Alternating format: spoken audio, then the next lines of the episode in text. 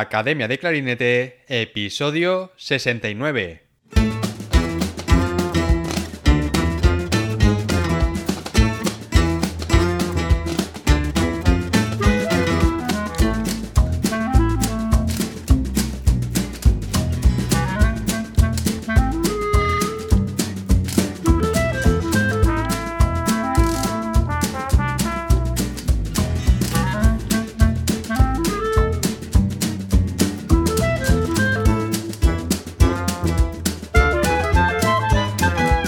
Bienvenidos a Academia de Clarinete, el podcast donde hablamos sobre aprendizaje, comentamos técnicas, consejos, entrevistamos a profesionales y hablamos sobre todo lo relacionado con el clarinete. En el episodio de hoy tenemos como invitada a Ona Cardona, solista internacional y catedrática de clarinete en el Conservatorio Superior de Música de Málaga. Ona es una intérprete de gran sensibilidad que combina la actuación solista con la música de cámara disfrutando de un amplio repertorio que va desde el clasicismo hasta los estrenos contemporáneos. Ha tocado en las principales salas españolas y ha realizado conciertos en relevantes salas europeas, en Estados Unidos y en China.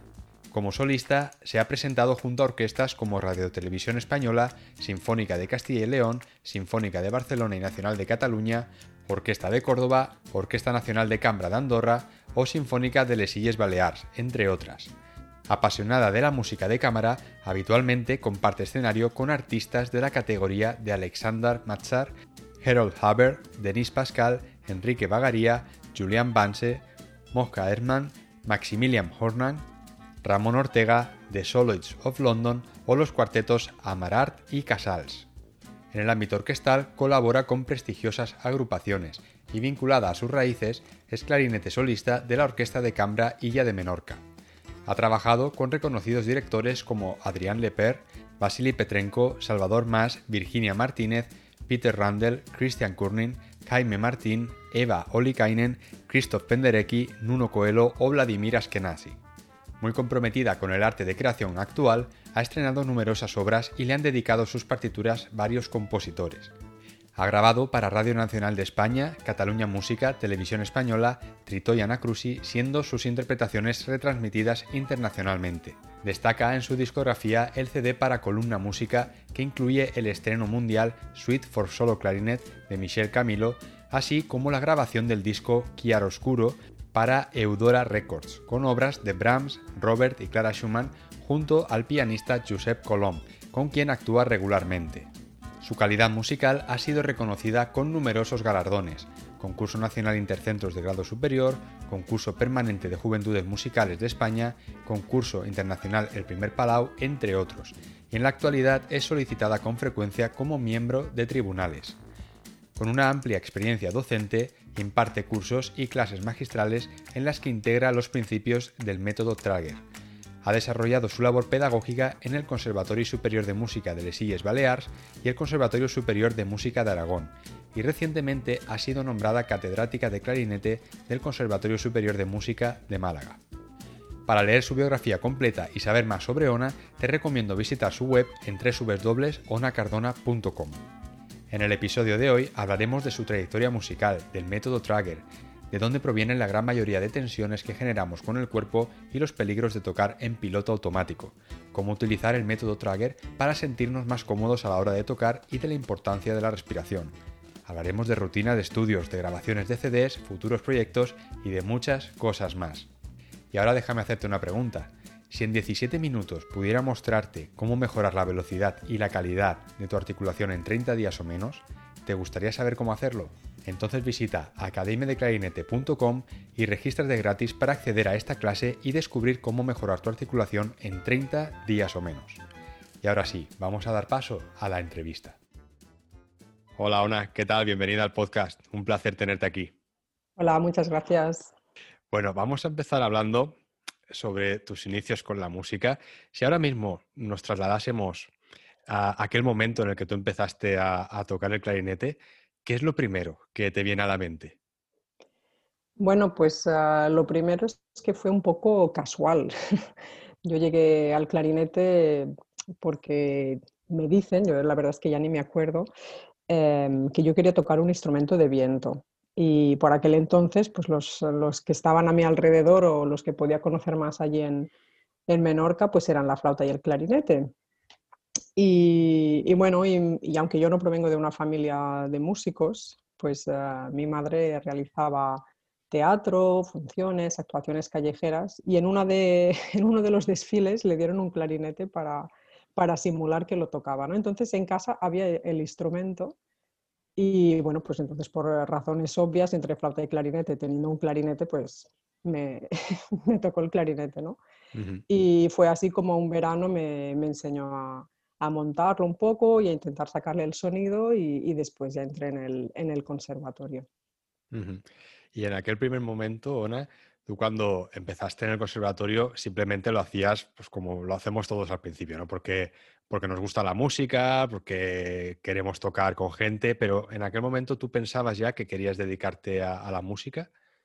No, no, para nada, para nada. Yo de hecho empecé cantando en, corales y me gustaba mucho estar rodeada ¿no? de, de, otros chicos y chicas como yo, dedicados a ello. Me gustaba disfrutar del sonido y de hecho en el conservatorio mm, era curioso porque éramos muy pocos alumnos, estábamos en un momento también de transición, de implantación de la LOCSE, y había como un hueco muy grande generacional. ¿no? Entonces también por encima mío, en cuanto a cursos y edad, no había mucha, mucha gente. Entonces era un poco como empezar casi en, en tierra de nadie. ¿no? Ya, ya. ¿Tú fuiste de las pioneras del plan LOCSE, digamos? Sí, sí, de, hecho, sí, de la, de la, segunda generación, exacto. Casi lo, lo, estrené. Madre mía. ¿Y, cómo fue? ¿Cómo fue ese cambio, por curiosidad? Bueno, a ver, eh, fue un cambio, claro, yo no podía comparar, ¿no? Más que con lo que me estaban explicando, pero sí que es verdad que había como un, un espíritu de, de, renovación, ¿no? Eh, tanto en, en, las enseñanzas profesionales, eh, como te digo, que, que no, no, había gente por, en cursos eh, superiores, como después cuando fui a hacer el superior. O sea, yo, yo casi estrené el edificio del, del SMUC, ¿no? Entonces era todo como abrir, abrir nuevas puertas y, y por lo que se iba comentando, pues muy diferente al Plan 66, obviamente, ¿no? Que, que estaba enfocado exclusivamente en el instrumento y que dejaba de lado pues otras muchas eh, disciplinas, asignaturas alrededor de la música que son tan importantes. ¿Y cuándo fue cuando tú viste que, que te gustaría dedicarte a, la música?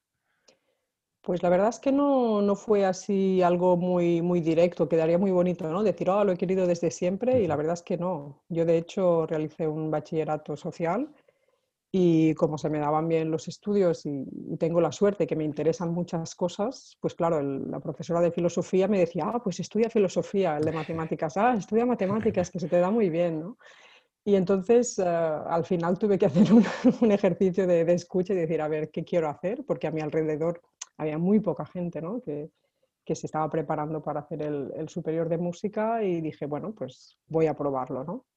Así que, pero no lo tuve eh, claro desde el minuto uno, ¿no? O sea, fue un poco, vamos a probar a ver qué pasa. Y has comentado antes, Ona, que, estudiaste en la SMUC, ¿no? ¿Y eh, hiciste pruebas en, más sitios o tenías muy claro que querías estudiar allí?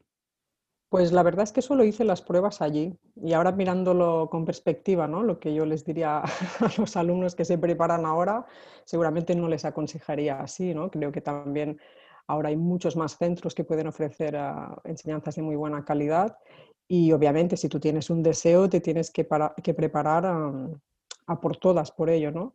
Pero bueno, también hay que ser realista y tener otras, otras puertas y otros, eh, otras posibilidades. Lo que pasa es que en ese momento, em, bueno, yo estaba, yo me quedé en Menorca un año más después de terminar el bachillerato, cuando todos mis amigos se habían marchado a estudiar una carrera. Y entonces yo estaba yendo con frecuencia a Barcelona pues, para ver a mis amigos y para empezar a dar alguna clase particular con, con profesores del SMUC. Entonces, bueno, vi que eso me interesaba y fue mi, fue mi apuesta. ¿Cómo fue tu etapa estudiando allí? Pues bueno, yo creo que lo más importante fue eh, entrar en contacto con, con gente con los mismos intereses que yo porque en, Menorca, al ser una isla más pequeñita, yo recuerdo que terminamos cuatro personas del grado profesional de instrumentos diferentes y que por suerte nos hemos seguido dedicando todos a, la música, ¿no? Pero claro, llegar al SMUC y ver tanta gente de tantos sitios haciendo tantas cosas, ¿no? También los itinerarios de jazz, de música tradicional, pues fue como un shock en el sentido positivo, de decir, wow, este mundo es mucho más grande de lo que yo me, lo había imaginado, ¿no? Qué bueno. Más adelante, tú decidiste irte a, Londres a seguir con, con tus estudios. ¿Eso era algo que ya tenías en mente cuando estabas en el superior o, es algo que, pensaste después? Pues también para nada.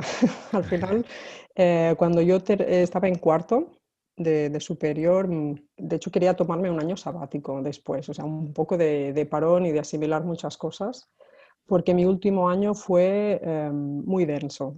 Eh, pues había tenido la suerte de, ganar varios concursos y estaba tocando muchísimo de, solista con orquestas, estaba dando recitales, entonces casi que estaba poco en el SMUC y estaba mucho tiempo de gira, ¿no? Y pensé, uy, este ritmo va a poder conmigo, quiero parar. Pero lo que pasa es que las circunstancias te van llevando, ¿no? Y así como me habían ofrecido una, beca para ir a estudiar a, a Miami, a una universidad de allí, porque bueno, a través de un director de orquesta que, que trabajó conmigo, me dijo, ah, pues podrías venir aquí. Pues mm, tenía amigos que estaban en, en, Londres y me dijeron, ah, ¿por qué no te vienes? Bueno, ven a conocer a los profesores. Y bueno, no, era, no fue nada organizado, porque de hecho ya estaba fuera de plazo de, para inscribirme al máster. Pero bueno, abrieron una convocatoria extraordinaria en febrero y bueno, pensé, voy a probarlo y el día que me pusieron la fecha para audicionar no podía ir porque tenía un concierto. Bueno, y me pusieron muchas facilidades, pues envié una grabación y bueno, al final me, me ofrecieron una, una, beca, ¿no? Entonces fue como me lo están poniendo en bandeja, aunque yo quería tomarme mi año de descanso, parece que la vida me empuja a ir hacia ahí y, y, así fue. Entonces llegué a, a la Guildhall primero durante un curso estudiando un máster, después me quedé otro año haciendo, tomando clases también con los profesores de allí y después audicioné para el Royal College y también hice, pues, seguí estudiando. ¿Cómo fue esa transición de, estar estudiando en España a, estudiar en, en, Londres, en otro país, otro sistema? ¿Cómo lo viviste tú? Bueno, pues la verdad es que yo tenía unas expectativas muy, muy altas, porque como estaba así un poco saturada ¿no? de, no digo del SMOOC en sí, pero sí de mi etapa formativa. Ahora, por ejemplo, yo lo noto mucho en mis alumnos que en cuarto ya se quieren ir sí o sí. Yo pienso, es que yo tuve esa misma sensación. Em, entonces tenía, unas expectativas muy altas y de hecho yo me matriculé a un máster de interpretación orquestal y la verdad es que como yo ya estaba tocando en la Honda y en otras orquestas, me, decepcionó un poquito. O sea, algunos, algunas cosas me, me encantaron eh, y de hecho, pues ah, hacer música de cámara con gente de allí, especialmente de cuerda, de piano, pues fue una de las mejores experiencias. Pero el trabajo en orquesta en sí, pues no, no me convenció porque tuve la oportunidad de, de, tocar muy poquito. Me acuerdo que el, el orchestral manager de ahí me decía, no sé por qué has venido a estudiar aquí si no estás nunca, porque te vas a tocar con la orquesta en España. Y le decía, bueno, pues es que las cosas son como son, ¿no? Claro. Pero bueno, tienen un, sistema, estas instituciones que llevan tantos años, ¿no? Em, súper bien organizado, de poder trabajar codo con codo con los solistas de las mejores orquestas de la ciudad, en lo que se llaman el sitting, que te vas a sentar realmente al lado del solista, ¿no? pues de la London Symphony, de, la BBC. Y, y, bueno, eso fue la verdad que muy, muy enriquecedor. Pero tengo que decir que quizás lo que más me impactó pues, fue esto que solemos explicar, ¿no? de que lo que importa no solamente tu profesor de clarinete, sino todo el contexto. O sea, para mí descubrir la actividad cultural que había en Londres, bueno, fue un, fue un antes y un después. O sea, de hecho recuerdo tener alguna disyuntiva de, ah, pues tendría que estudiar un poco más, pero no, es que quiero ir a ver este espectáculo, quiero ir a pasear a conocer ese barrio. Eh, fue súper, súper enriquecedor y sobre todo teniendo en cuenta que, que Londres ¿no? quizás no es, no es, Reino Unido, es, es un crisol de, de muchísimos sitios, o sea, mm, que va más allá de, de, la cultura del país, ¿no? Es un, foco internacional muy, muy, muy puntero en muchos aspectos y que aglutina una diversidad pues increíble. Sí, qué, importante esto, Ana, ¿eh? lo de muchas veces, lo hemos comentado ya alguna vez en, el podcast, eh, gente que quiere irse a estudiar fuera, que a veces no sabe si decantarse por un profesor así más conocido, ¿no? que tenga más nombre, o por un sitio donde tenga eh, mucha actividad cultural y además oportunidades laborales, también luego de pues, que se pueda quedar ¿no? como freelance. ¿Fue tu caso también que pudiste hacer proyectos como freelance allí? Sí, algunos sí. Lo que pasa es que mm, en mi experiencia, no digo que tenga que ser para todo el mundo, pero yo sentí ciertas barreras. Em, recuerdo que me entristecieron, ¿no? Recuerdo una vez que hice una audición y mi profesor de entonces me preguntó, ay, ¿quién estará en el, en el tribunal? Y le dije, pues mira, estará tal persona. Uy, pues lo tienes muy difícil. Y le dije, ah, pero ¿por qué? ¿Qué pasa, no? Y me dijo, no, no, tú estás tocando súper bien, no, no va con eso, es que esta persona pues normalmente quiere, seguramente, mira, yo me apostaría algo a que va a coger a un chico que sea inglés y además que sea gay. Y en ese momento a mí eso me, me, rompió los esquemas y le dije, pero ¿qué quieres decir? Y bueno, en realidad así fue, ¿no? Y, y tuve muchas oportunidades de tocar música de cámara, que es realmente lo que lo que también a día de hoy me, gusta más, ¿no?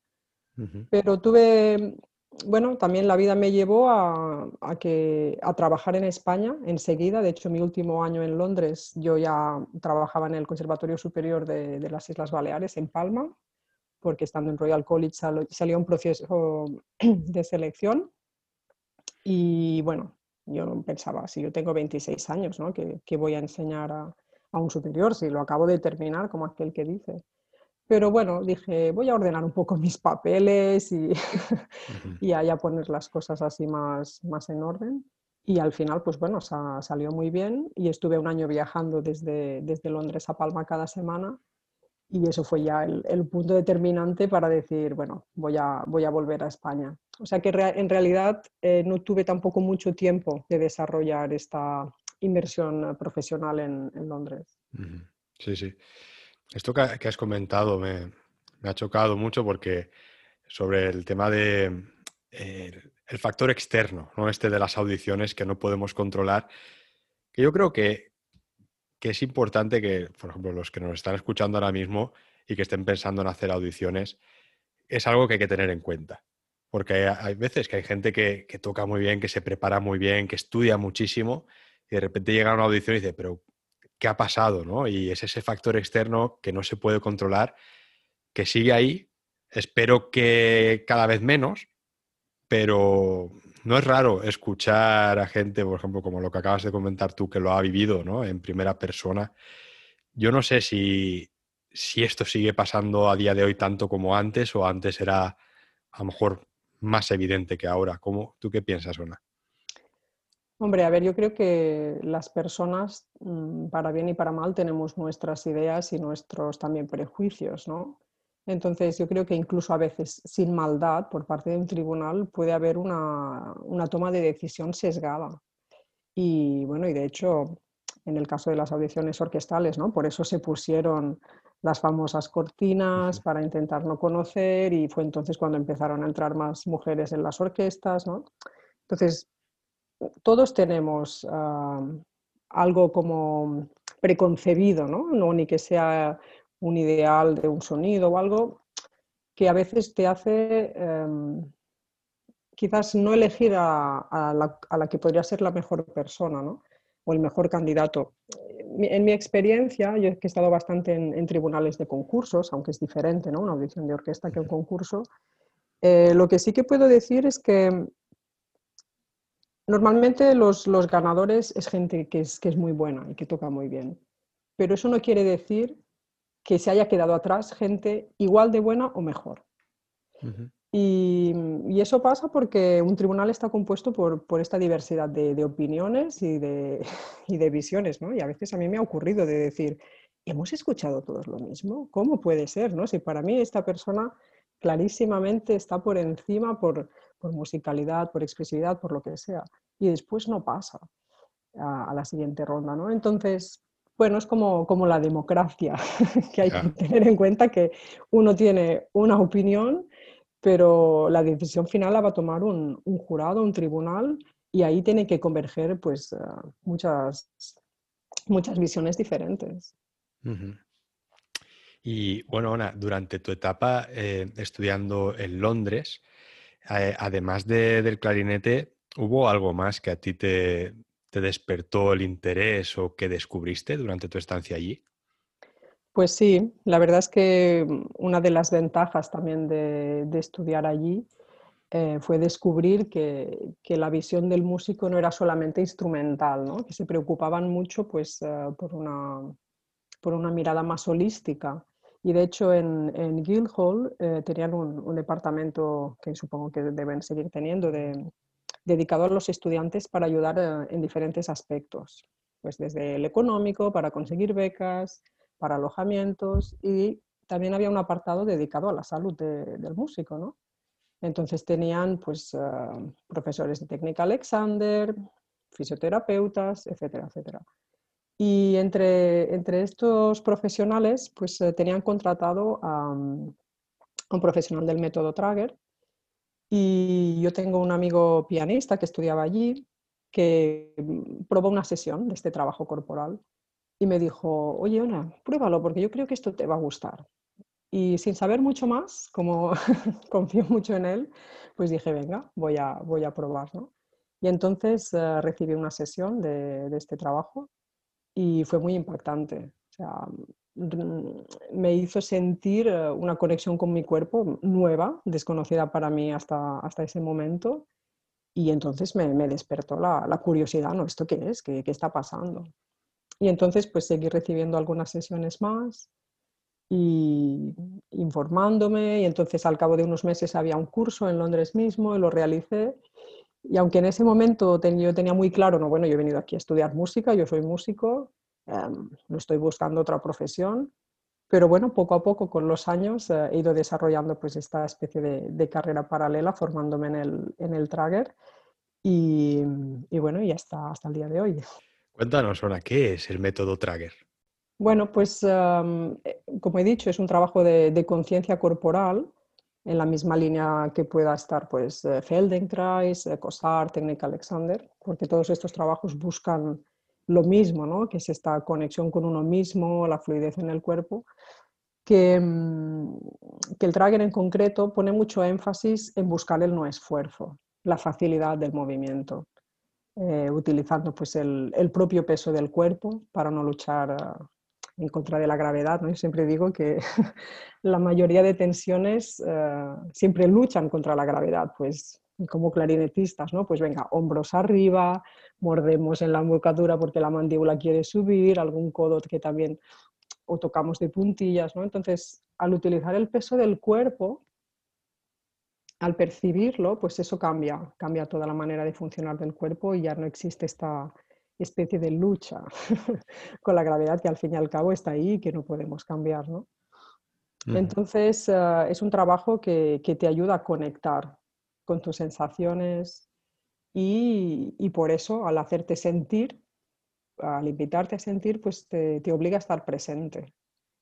A mí es algo que, que me interesa mucho, ¿no? la, la presencia de decir, bueno, pues estar aquí y ahora, porque creo que es la única manera de, de aprovechar todo, de, interpretar bien, pero también de vivir la vida de una forma plena. ¿no? Y, claro, y cuando sentimos, sea lo que sea, pues podemos sentir uh, cómo están mis pies en contacto con el suelo, cómo tengo el cuello, cómo está mi respiración.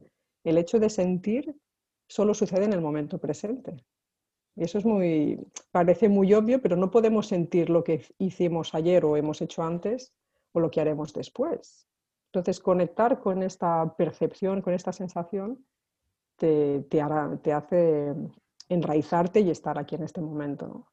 Yo creo que en nuestra sociedad, que es así, que a veces es, muy activa ¿no? y muy, hay muchos estímulos y puede hacer que, estemos dispersos de, tantas cosas que pasan, pues este centramiento, este estar aquí, eh, es fundamental para no dejarte llevar por una vorágine que, que vas de, de, un lado a otro sin, ¿no? como dejándote llevar. Entonces, mm, yo, lo que he encontrado en el tracker es eso, es una manera de, conectar con mi cuerpo, con mi mente, ah, buscando pues estar un, bienestar, ¿no? estar cómoda, estar bien y, fluir con las sensaciones. ¿En qué se diferenciaría, por ejemplo, con, la técnica Alexander? Porque tiene muchas similitudes, ¿verdad? El, el tema que has comentado de la conciencia corporal, del observarse, el sentirse el aquí y el ahora. Es, la filosofía es parecida, ¿no?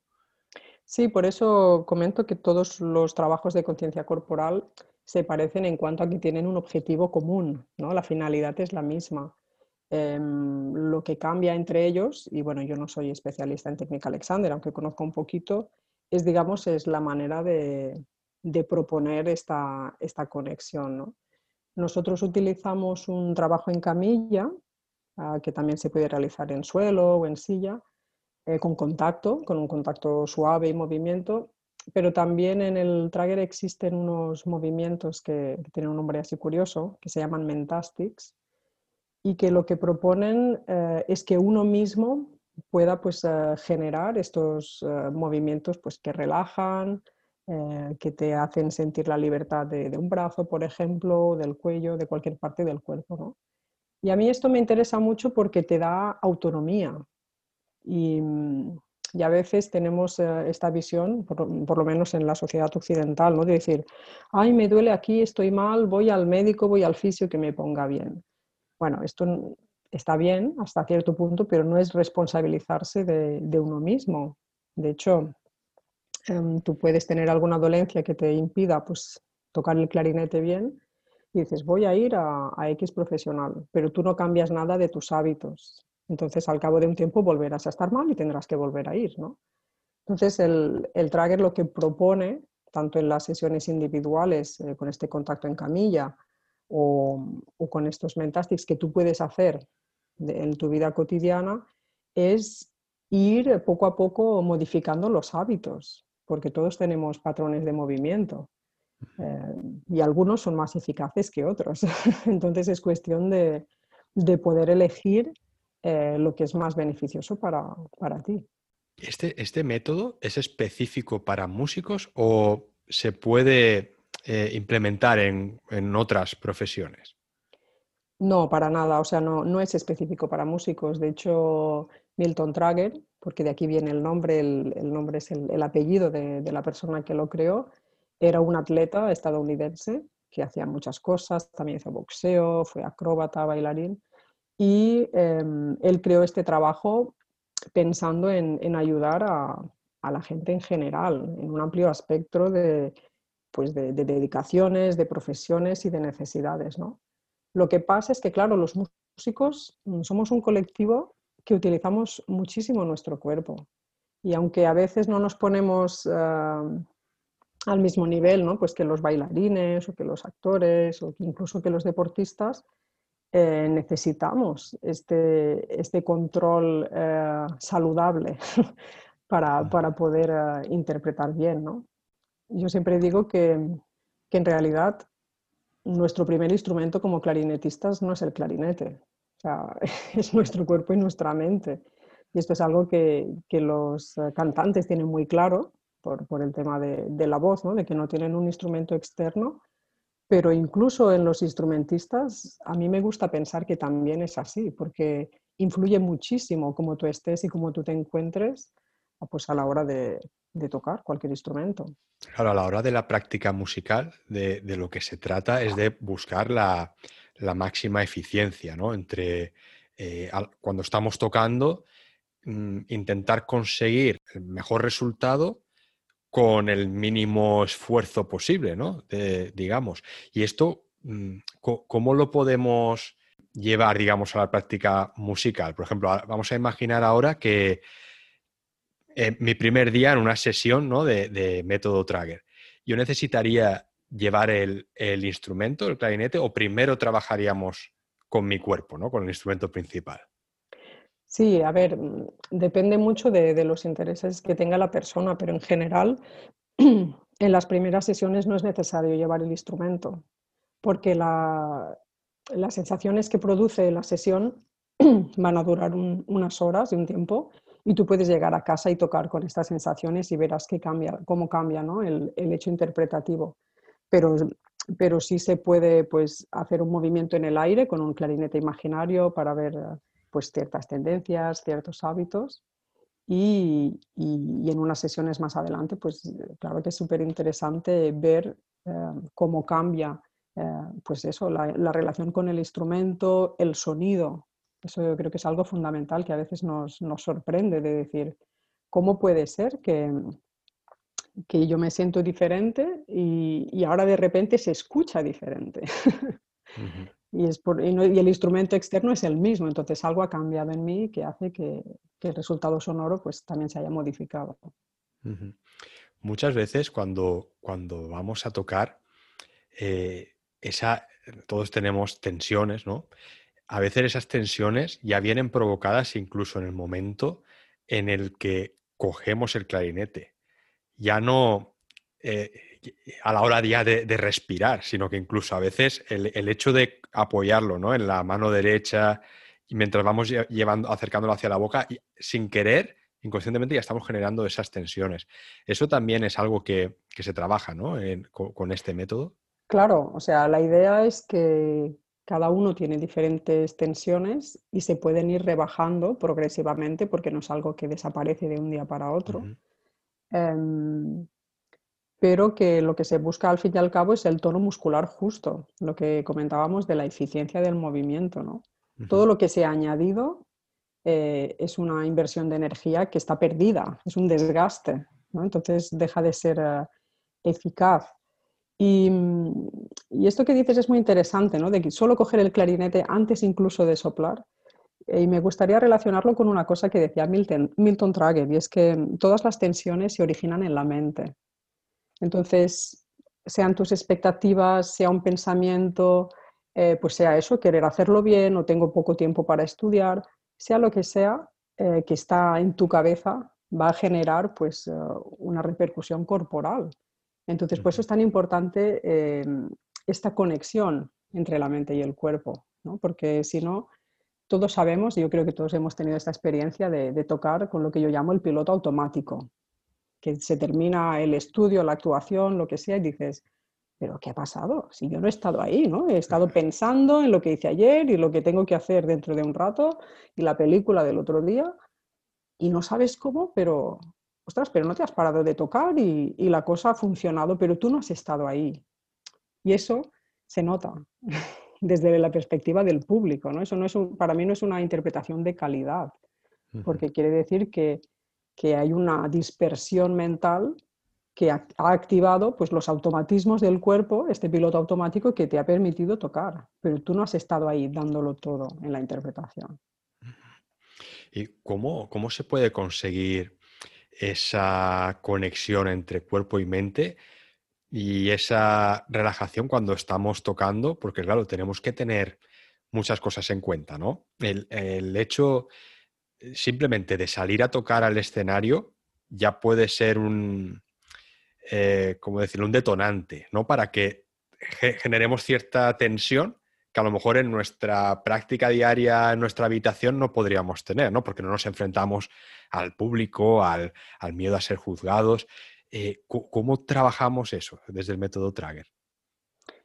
Bueno, pues día a día. lo que no podemos pretender es ah, no hacer nada, ¿no? Y, por ejemplo, recibir una sesión o hacer algo el día antes del concierto, ni con el Trager, ni con ninguna otra disciplina o con una pastilla o lo que sea, ¿no? Eso es algo que se construye. Y, cuando tú sientes eh, comodidad y placer al hacer lo que estás haciendo, que es tocar, eh, esta motivación intrínseca es más importante que lo que pasa a tu alrededor. Y eso no quiere decir que todos cuando tocamos para los demás, pues uh, queramos gustar en cierto modo, ¿no? Porque para eso estamos interpretando, no, no para mí misma, sino para los demás. Pero um, creo que también es importante tener en cuenta cuál es la finalidad última. O sea, yo siempre le comento a mis alumnos que les pregunto, ¿qué es para ti tocar en público? ¿Qué cambia? ¿no? Y cuando vas observando que en realidad hay una presión añadida en su cabeza, em, pues eso se puede ir desmontando. sea, para mí interpretar es compartir. Es, eh, es decir, esto es lo que yo tengo que ofrecer y lo quiero compartir, igual que cuando leo un libro que me encanta, pues se lo recomendaría a todo el mundo, ¿no? Entonces, si es desde este acto de, generosidad, pues cambia bastante la, perspectiva. Obviamente, em, a veces sí que hay una presión añadida, ¿no? Pues cuando es un examen, cuando es una audición, cuando es un concurso. Y entonces ahí, em, con la práctica, de, tener algunos recursos eh, concretos, pues pequeños movimientos que puedes hacer antes de salir al escenario, incluso durante la actuación, em, algunos movimientos antídoto, que es una palabra que me gusta mucho, ¿no? Em, que tiene que ver con, con, lo que decías tú, por ejemplo, de, la mano derecha al sostener el clarinete. ¿no? Tenemos un instrumento que requiere una posición súper estática en, en una mano. ¿Qué pasa? Que eso es insostenible a largo plazo, pero para cualquier persona y si estuviéramos en una fábrica de, piezas de cualquier cosa sería lo mismo. Entonces, allí lo que podemos hacer, además de no generar eh, tensiones innecesarias, es em, ir compensando poco a poco pues este requerimiento em, estático que requiere nuestro instrumento con otros movimientos, pues cuando tengamos descansos, cuando tengamos pausas, para que no se eh, convierta en algo rígido. Es diferente algo estático que algo rígido, ¿no? Y entonces es, cuestión de ir tomando conciencia, de ver si estoy haciendo de más, eh, pues eso, tensión innecesaria, em, o por ejemplo con los dedos, ¿no? Hay, muchos estudiantes que los levantan de más o que incluso, coge, incluso cogen impulso para, cerrar los orificios o las llaves. No es necesario, sea, hay muchas cosas que, podemos ir como eliminando de nuestros patrones y que van a hacer que, podamos tocar de una manera más fácil. Entonces, ahora, por ejemplo, si ahora estuviésemos eh, ensayando con, una orquesta, con un grupo de música de cámara, eh, ¿hay algún ejercicio, algo que podríamos hacer para intentar estar en ese estado de, relajación? ¿no? Eh, entre, entre movimientos o entre en ese momento del descanso? Sí, sí que, sí que hay movimientos que podemos hacer en, en estas pausas. ¿no? Em, a nosotros no nos gusta llamarlos ejercicios porque en realidad el, el tracker lo que busca es como explorar. Es, una, es muy creativo. ¿no? Yo creo que de hecho una de las cosas que más me atrajo fue que no había nada que se tuviera que hacer con X repeticiones durante X tiempo sino que tú te haces unas preguntas que llamamos preguntas abiertas, en las cuales la, respuesta no es ni sí ni no. Y una pregunta puede ser, ah, pues, ¿cuánto pesa mi mano? ¿Cuánto pesa mi brazo? Eh, ¿Cómo se podría mover de una forma más fácil?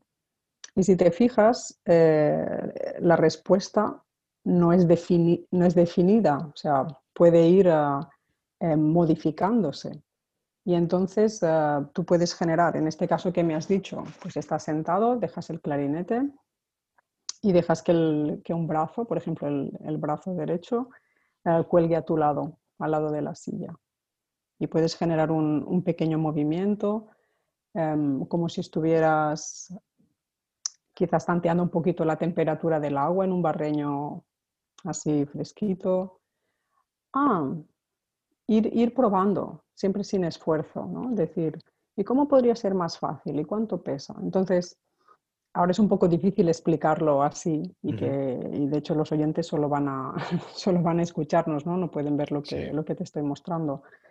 Pero digamos que, que hay pequeñas eh, pistas y pequeños gestos que sí que son muy fáciles de integrar en, en el escenario, incluso, o sea, incluso en concierto, porque puede ser un movimiento muy sutil y muy pequeño, que de hecho ese es el que requiere todavía pues, eh, más escucha, porque algo grande eh, que también se puede hacer cuando necesitas no solo relajarte, eso también es muy importante. Obviamente el tracker te puede ayudar a relajar las tensiones, pero a veces estás como, como con poco ánimo de tocar o poca energía, he dormido poco, estoy cansada. Entonces también puede haber unos movimientos, estos mentastics, que, te ayuden a, a vigorizarte y a darte energía, que es lo que en ese momento necesitas. Entonces, lo primero es escucharte, es decir, ¿qué necesito? Pues igual necesito un poco de, calma mental o quizás necesito activarme y en función de eso, pues ir adaptando estas propuestas de movimiento. Y, por ejemplo, en el tema de, de la respiración, Mm, claro, nosotros cuando expulsamos el aire necesitamos hacer eh, cierta presión con los, músculos abdominales para que, el aire salga a velocidad, ¿no? para tocar el clarinete. Eso, claro, mm, ¿cómo podemos hacerlo mm, de la forma... O sea, el, tema sería, con el método Trager, cómo conseguir hacer esto con, el, con la mínima fuerza posible, ¿no? Con el mínimo esfuerzo. Sí, sí, exacto. Tú ahora, por ejemplo, has explicado, has, utilizado la palabra presión, ¿no? Presión muscular. Quizás no es la que yo emplearía, porque también creo que es muy importante tener en cuenta que las palabras y los conceptos pues, eh, nos, nos, condicionan, ¿no? nos sitúan en, en un estado. Em, entonces, en realidad, si, si conocemos bien el, el, funcionamiento del aparato respiratorio, lo que hace la zona abdominal es, entre comillas, retener que el diafragma pues, que no suba tan rápido. ¿no? Entonces, es un poco más que presión, eh, pues quizás yo lo llamaría estar ah, tonificado, ¿no? lo que hace la, zona, la zona abdominal y de hecho cuando tú colocas ah, pues la mano en el abdomen y hay una inspiración y aprietas un poquito, notas que está hablando toda la zona de las vísceras y cuando eh, empiezas a, soplar con velocidad de aire, de repente dices, uy, ahora está un poquito más duro, ¿no? ¿Qué pasa? Pues que, se está eh, activando esa musculatura, se está, está, utilizando el tono muscular para retener y gestionar que, la subida del diafragma sea eh, dosificada, ¿no? Pero, por ejemplo, es muy importante tener en cuenta que la sensación corporal que podemos tener en la zona abdominal no es la misma cuando acabamos de inspirar que cuando llevamos unos segundos tocando o al final de la respiración. Porque hay que tener en cuenta el poder elástico del pulmón, de lo que normalmente no se habla mucho, o por lo menos eh, a mí me da la impresión que, es un tema que, queda un poco de lado. ¿no? Y de hecho, todos lo podemos experimentar. Cuando tú eh, haces una gran inspiración, dejas que mucha cantidad de aire entre en tu cuerpo, no necesitas eh, un gran esfuerzo muscular para que salga con velocidad, porque tienes los pulmones, que si en tamaño de reposo, pues digamos que son como un globo deshinchado, pues se expanden, esta elasticidad ya hace que al abrir, digamos, la, boca del globo, ¿no? al empezar a soplar, el poder elástico ya esté haciendo una... Que vuelva a su sitio. Exacto, una fuerza para volver a su sitio. ¿no? Entonces, en estos momentos, eh, la sensación en el abdomen es la que te he comentado. Pero claro, eso no dura todo el tiempo así, porque llega un momento que el poder elástico de los pulmones pues ya casi no, no, actúa y quizás estamos, tenemos que apurar ¿no? al final de una frase. Eh, entonces eso ya es, es, es, otra sensación corporal, porque entonces no es solamente, no es retener el diafragma, sino que quizás ya es empezar a empujar, entre comillas, todo un poquito para este último, eh, como a mí me gusta llamar, eh, como enrollar el tubo de la pasta de dientes, ¿no? que salgan las últimas gotas de, aire. Y entonces esa es una, es una sensación corporal diferente. ¿Qué pasa? Que hay instrumentistas de viento y bueno, clarinetistas que buscan esta sensación desde el principio y entonces hacen una fuerza desmesurada, que no es necesaria para tocar. ¿no? Entonces, por eso la conciencia corporal te puede, eh, nos puede ayudar a, ir sintiendo todos estos matices que pasan en nuestro cuerpo, que en el caso de la respiración no son constantes, porque va a depender, pues eso, de, la cantidad de aire que tengo dentro, del pasaje que tengo que hacer, de, muchas cosas. Claro, todo esto, influye también muchísimo el tema de, los materiales que utilicemos, ¿no? Porque, por ejemplo, si vamos a imaginar que, un día eh, tenemos un concierto y por lo que sea el clima está más seco o tenemos que tocar en Madrid, ¿no? Donde ahí pues, siempre las cañas van un poco más, más duras.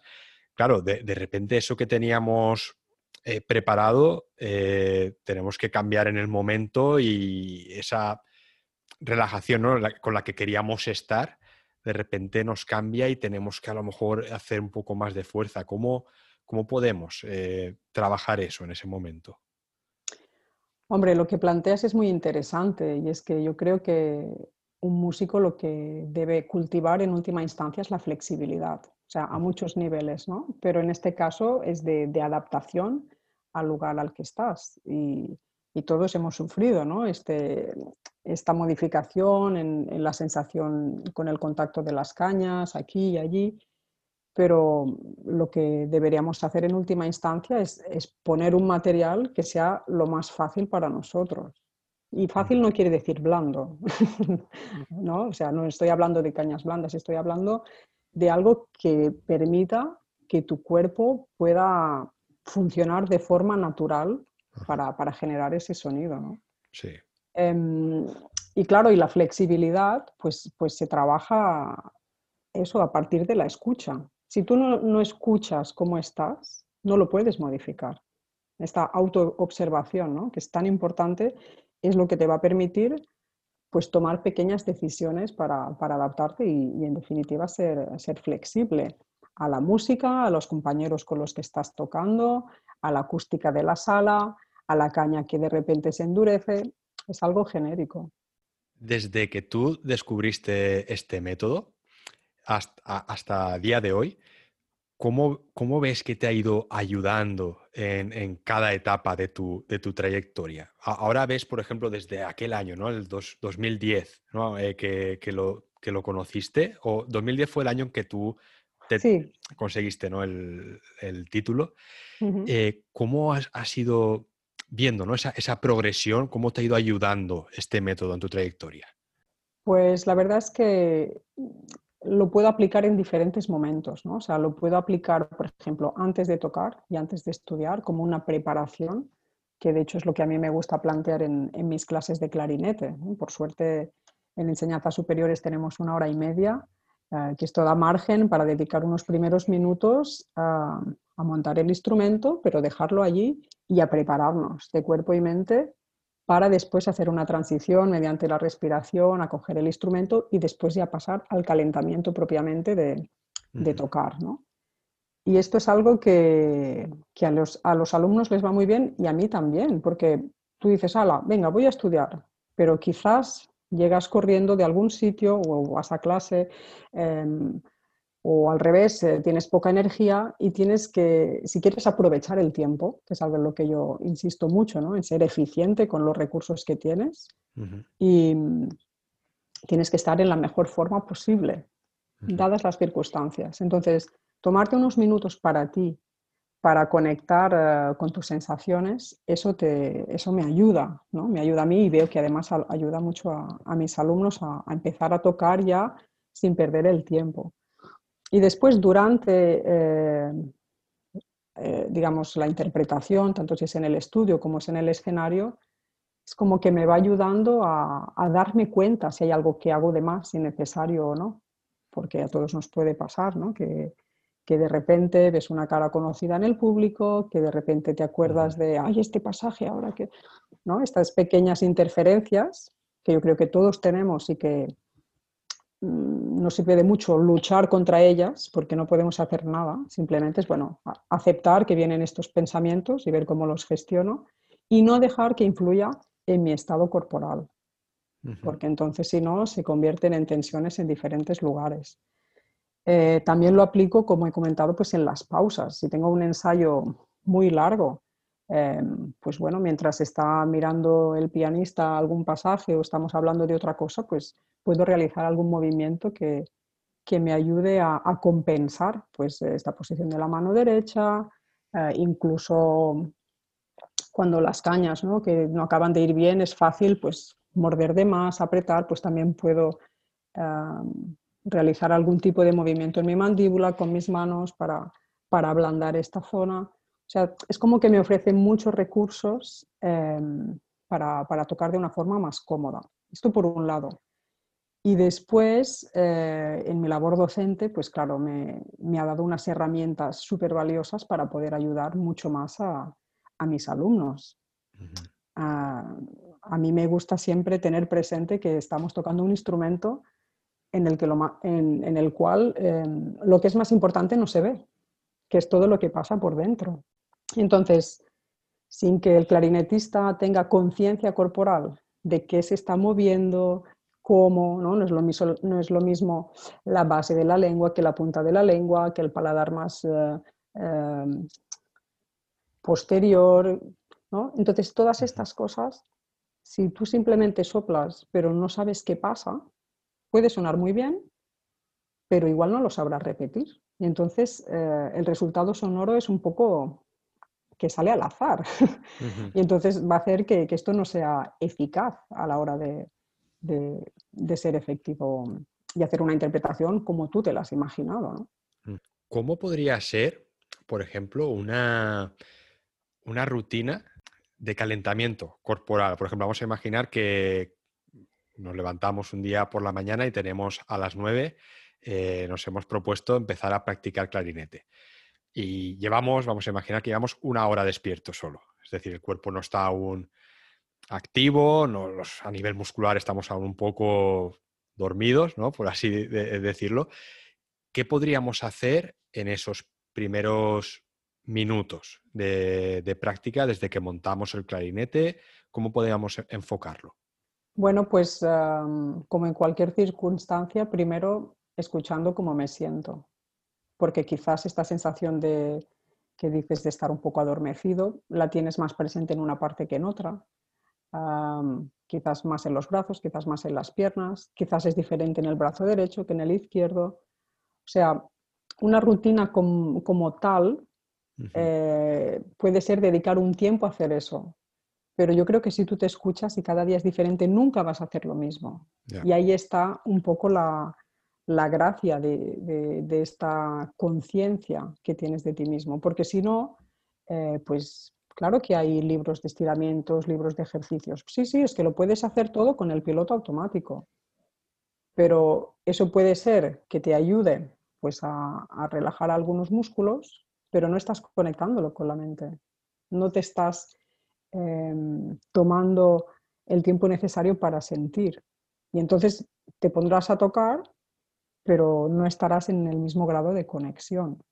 Entonces, eh, volviendo a tu pregunta, pues podrían ser propuestas que nos activen, que nos den energía. ¿sí? Pues quizás en vez de dejar los brazos colgando al lado de nuestro cuerpo o de la silla, em, como hemos dicho antes en un descanso de un ensayo, pues quizás aquí necesitamos agitarlos hacia arriba, eh, como si tuviéramos pequeños cascabeles en las puntas de los dedos y los quisiéramos hacer sonar, podríamos hacer otro tipo de movimientos que nos eh, aportaran esta activación eh, que necesitamos para, poder tocar. Claro, todas estas herramientas son las que tú como profesional de, este método son las que vas adquiriendo ¿no? y transmites luego a, tus estudiantes. Claro, la gracia de, para mí, ¿eh? lo interesante de, de, la propuesta del Trager, como he dicho antes, es que es muy creativo, ¿no? Entonces, es que no hay una única propuesta que se hace así y lo demás está mal. Y de hecho, em, son como, como, ideas que van ayudando a esta exploración, pero que se, personalizan. Entonces, eh, con mis alumnos no les propongo lo mismo a cada uno, porque cada uno necesita cosas diferentes. Y de hecho muchas veces a partir de sus movimientos de ahí surgen propuestas nuevas. Entonces lo que yo hago es que les, les acompaño a descubrir por ellos mismos eh, qué movimientos les pueden venir bien. Si hay alguien, por ejemplo, interesado en formarse o en, saber más sobre el método Trager, ¿cómo podría estudiarlo o formarse aquí en, España? Bueno, pues eh, aquí en España existe la, Asociación Nacional del Método Trager. Eh, pueden visitar su, su, página web, que es trager.es, con una única G. Em, y pueden encontrar pues, artículos, actividades, pues, cursos de formación que se realizan, también algunos vídeos que pueden ser muy, muy ilustrativos y a partir de ahí ir descubriendo. Em, el Trager es un trabajo que, que se enseña en muchísimos países y, de hecho pues tenemos una conexión internacional muy, muy bonita. ¿no? Y, la formación está pensada también para ser flexible, porque es el objetivo que se busca en el cuerpo y en la mente, y entonces la formación sigue también este principio. Y se puede pues, realizar un módulo en, en un país, el siguiente nivel en otro, o sea que realmente eh, se puede llevar a cabo al ritmo que necesita cada persona. Y tú ahora mismo, Ona, eh, ayudas a otros músicos eh, a través de, este método. Sí, yo la verdad es que, doy sesiones eh, individuales a, las personas que están interesadas en, aprenderlo y, ahora mismo estoy también muy enfocada en, una investigación, en lo que sería mi, tesis doctoral, precisamente aplicando el Trager a la interpretación del clarinete aunque se pueden beneficiar de ellos pues, los músicos de cualquier instrumento.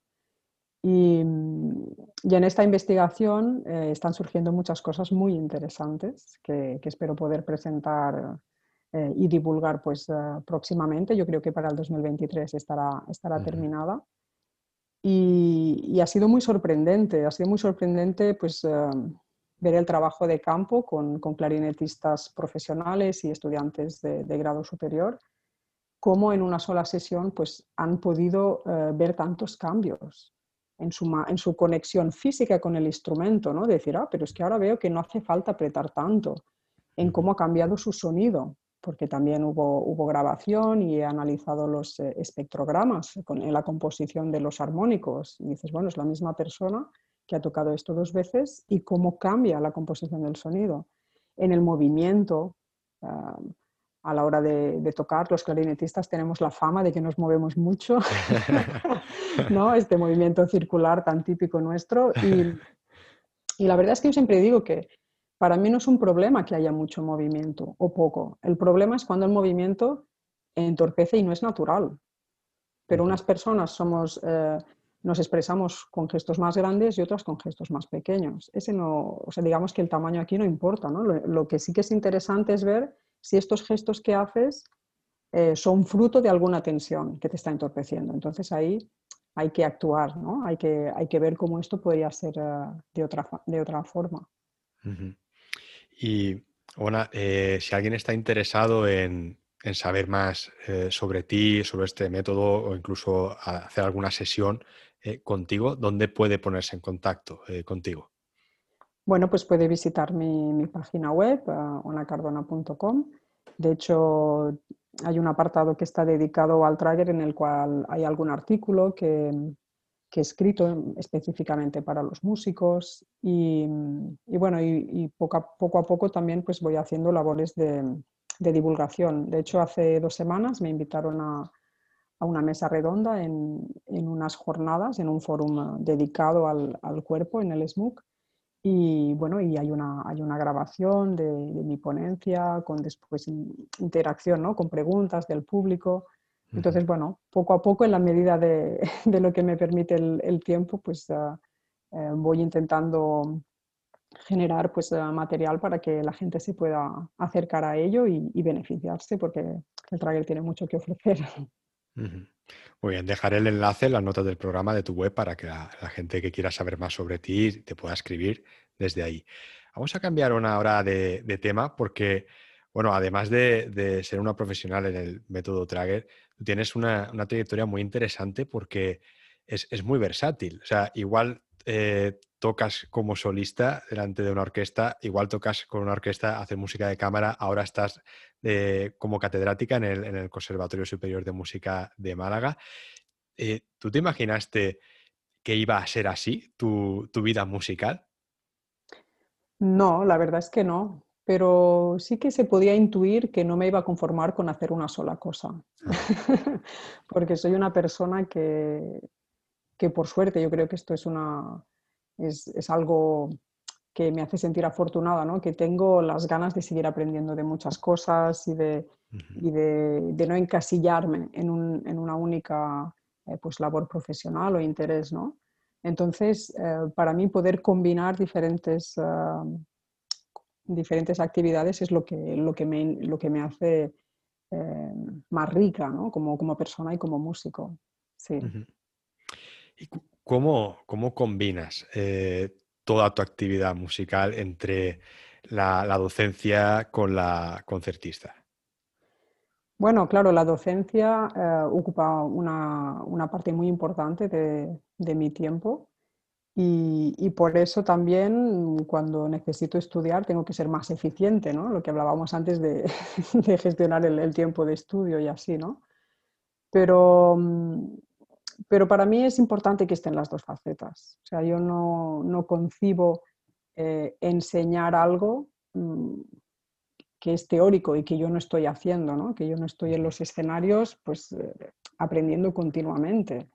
Em, mira, una, anécdota, ¿no? pero justamente hace, hace un par de semanas, pues con, con, todo el lío de los aeropuertos y los aviones, hubo un retraso monumental y por primera vez en mi vida llegué tarde a un concierto, en contra de mi voluntad, ¿no? y con un concierto de orquesta, con la tensión que eso genera, con el estrés y qué vamos, qué vamos a hacer. Y, y bueno, y en ese momento te das cuenta que tú llegas, tienes dos minutos para cambiarte de ropa y tienes que salir al escenario. Y, y si no lo tienes muy claro, que, que al público le da igual lo que ha pasado antes y que lo que quiere es escuchar pues la, la, máxima calidad y tú no tienes esas herramientas para decir, bueno, ahora estoy aquí, lo de antes ya ha pasado, voy a tocar, pues, pues es muy difícil, ¿no? Entonces, esta, esta pequeña anécdota, pues claro, se, la, comparto con los alumnos porque deben saber que eso existe y que no todo es ideal, que sabes el día, la fecha del concierto, que tienes una semana libre para prepararte. Esto nunca es así, ¿no? Eh, te pueden llamar de un día para otro, tienes que estar en forma. Entonces, yo creo que, las dos facetas eh, se enriquecen mutuamente, ¿no? interesante esto. Y bueno, además también eh, tú has grabado varios CDs. Desde música contemporánea has podido también estrenar obras que han, que han escrito para ti. ¿Cómo ha sido esa experiencia para ti de, grabar en un estudio? Sí, em, bueno, la, grabación más reciente es la que salió el otoño pasado con, junto al pianista Josep Coulomb, eh, en el cual hemos grabado un poco los, clásicos del, romanticismo alemán, eh, las dos sonatas de Brahms, eh, Fantasy Stück de, Robert Schumann y una obra quizás menos conocida, que son las romanzas de, Clara Wieck Schumann, porque son originales para, para violín, las opus 22, pero bueno, también se tocan con oboe a veces. Y la verdad es que con clarinete funcionan fantásticamente. Bueno, a mí me gusta muchísimo. Y, esta grabación eh, fue muy especial, fue muy especial porque fue muy, fue muy fácil, fue muy fácil. Y yo es algo que, que valoro, ¿no? La verdad es que con Josep ya llevamos mm, unos cuantos años tocando, igual tres o cuatro, y habíamos dado muchos conciertos de, con este repertorio, entonces grabar fue como tocar una vez más sin público. Y de hecho nuestra, nuestra idea era eso, era no hacer como él llama un Frankenstein de corte, de corte pega de aquí de allí, sino que poder tocar eh, pues, los movimientos enteros y que hubiera el, el mínimo de, de, edición. ¿no? Y esto además en una acústica eh, muy interesante como es la, la, de la sala Mozart del auditorio de, de Zaragoza, porque el sello discográfico con el que hemos trabajado, Eudora, em, también tiene la, filosofía de no alterar, de no modificar el sonido, ni añadir, ni quitar reverb, ni, ni hacer este tipo de trabajo que sí se hace cuando se graba en un estudio. Y entonces em, esto le da una naturalidad al, disco. Bueno, por lo menos yo, yo estoy muy, muy satisfecha y creo que, que, mucha gente también va, a compartir que la, calidad ah, del sonido es, espectacular. ¿Te parece, Ona, si escuchamos un pequeño fragmento de, de la pieza de Clara Schumann? Claro, sí, sí.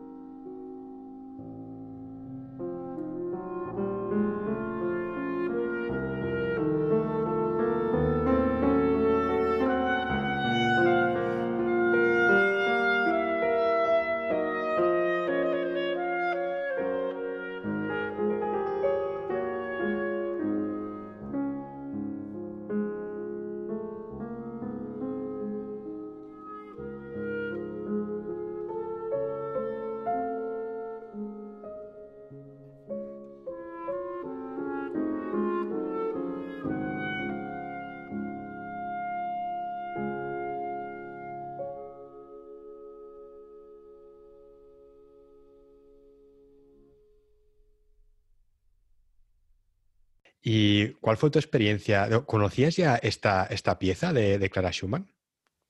Pues la había escuchado eh, precisamente en oboe y sabía que había una, grabación de un clarinetista francés que, me gustó muchísimo cuando la descubrí. Y lo curioso es que la he vuelto a, revisitar hace poco, después de yo haber grabado mi disco, y digo, wow, qué, qué, diferente lo tocamos y qué bien funcionan las dos versiones, ¿no? O sea que, que, que me gusta darme cuenta de que en realidad eh, la música clásica es tan versátil y que, y que te permite tantos matices, ¿no? que, que cada vez que, que, tocas una obra, un intérprete diferente la toca, pues es un mundo diferente. He visto también que, que, tienes otras grabaciones en otro CD donde tienes música contemporánea, desde Alban Berg, también tienes una de, de Michel Camilo. Eh, ¿Dónde te sientes tú más cómoda? ¿Con repertorio más clásico o repertorio más contemporáneo? La verdad es que, y esto igual sonará un poco atópico, ¿no? Pero yo me siento cómoda con la buena música. Quiero decir que, que, para mí la época es un poco pues como el acento de un idioma, ¿no? Que hay que conocer el idioma para poder hablar en el acento y eso hay que hacerlo pues conociendo los estilos. Pero el enfoque interpretativo es el mismo.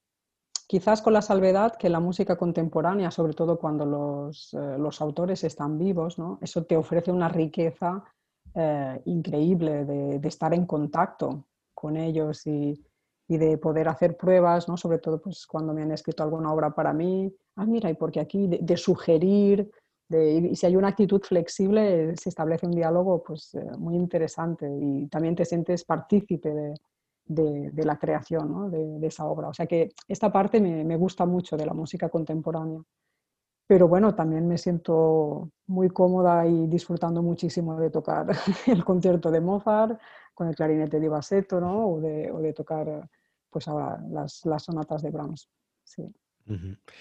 ¿Tienes algún proyecto futuro, alguna grabación de CD, algo que te gustaría compartir? Bueno, pues la idea eh, es seguir eh, tocando juntos con, con Josep Coulomb, porque la verdad es que los dos estamos muy a gusto y yo siempre digo que cuando ensayamos casi no hay que hablar y eso es siempre muy buena señal porque, porque todo sale muy, muy fácil. Y en principio nos gustaría grabar otro, otro disco después de, de, este con, con, un repertorio diferente que está todavía por concretar. Él también ahora se está eh, dedicando un poco a la composición, es algo que siempre le había gustado hacer y bueno, ella me ha escrito dos obras que están ahí, que tenemos pendientes de, de, de, acabar de montar y de estrenar, o sea que yo creo, no sé si estas se van a incluir o no en el disco, pero sí que tenemos ganas de, seguir trabajando y que eso se pueda materializar en una, en una grabación futura. Qué bueno, qué bueno. Y para terminar, una, eh, una pregunta. Si pudiésemos volver atrás, en el momento en que tú empezaste a, a estudiar música más en serio, ¿qué consejo te darías? A mí misma. Hmm. Uy, qué difícil. Em, yo diría quizás em, que, me escuchara más, que, escuchara lo que, lo que quería hacer, ¿no? De verdad. Porque es fácil entrar en esta em, especie de, de dinámica, ¿no? de lo que se espera de ti. Y pues si tienes que entrar en una gran orquesta, tienes que hacer esto, tienes que ganar esto.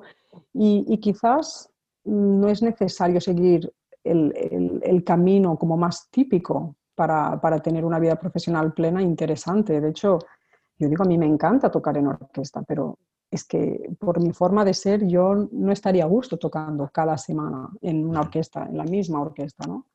Entonces, porque a mí me gusta hacer cosas diferentes y, cuando tú te conoces y te escuchas, pues puedes diseñar mucho mejor pues, tu trayectoria y, las actividades que vas a desarrollar. Así que igual ese consejo, de, de, escuchar realmente qué, qué, es lo que te hace feliz, qué es lo que te gusta. Muy bien, Ana. Pues desde aquí me gustaría darte las gracias por, tu tiempo y por haber colaborado en, el podcast.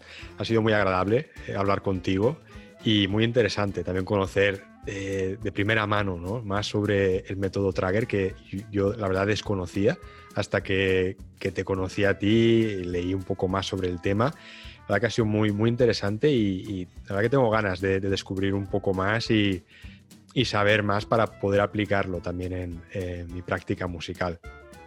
Bueno, pues muchísimas gracias por, invitarme, ha sido un placer conversar contigo y nada, y un saludo también a, a todos los oyentes. Muy bien, Ona, pues muchas gracias, un abrazo. Hasta pronto. Y hasta aquí el programa de hoy. Gracias por vuestras valoraciones en Apple Podcast, por seguir el programa en Spotify y por vuestros me gusta y comentarios en iVoox. Muchísimas gracias por estar ahí, nos escuchamos la semana que viene, hasta la próxima.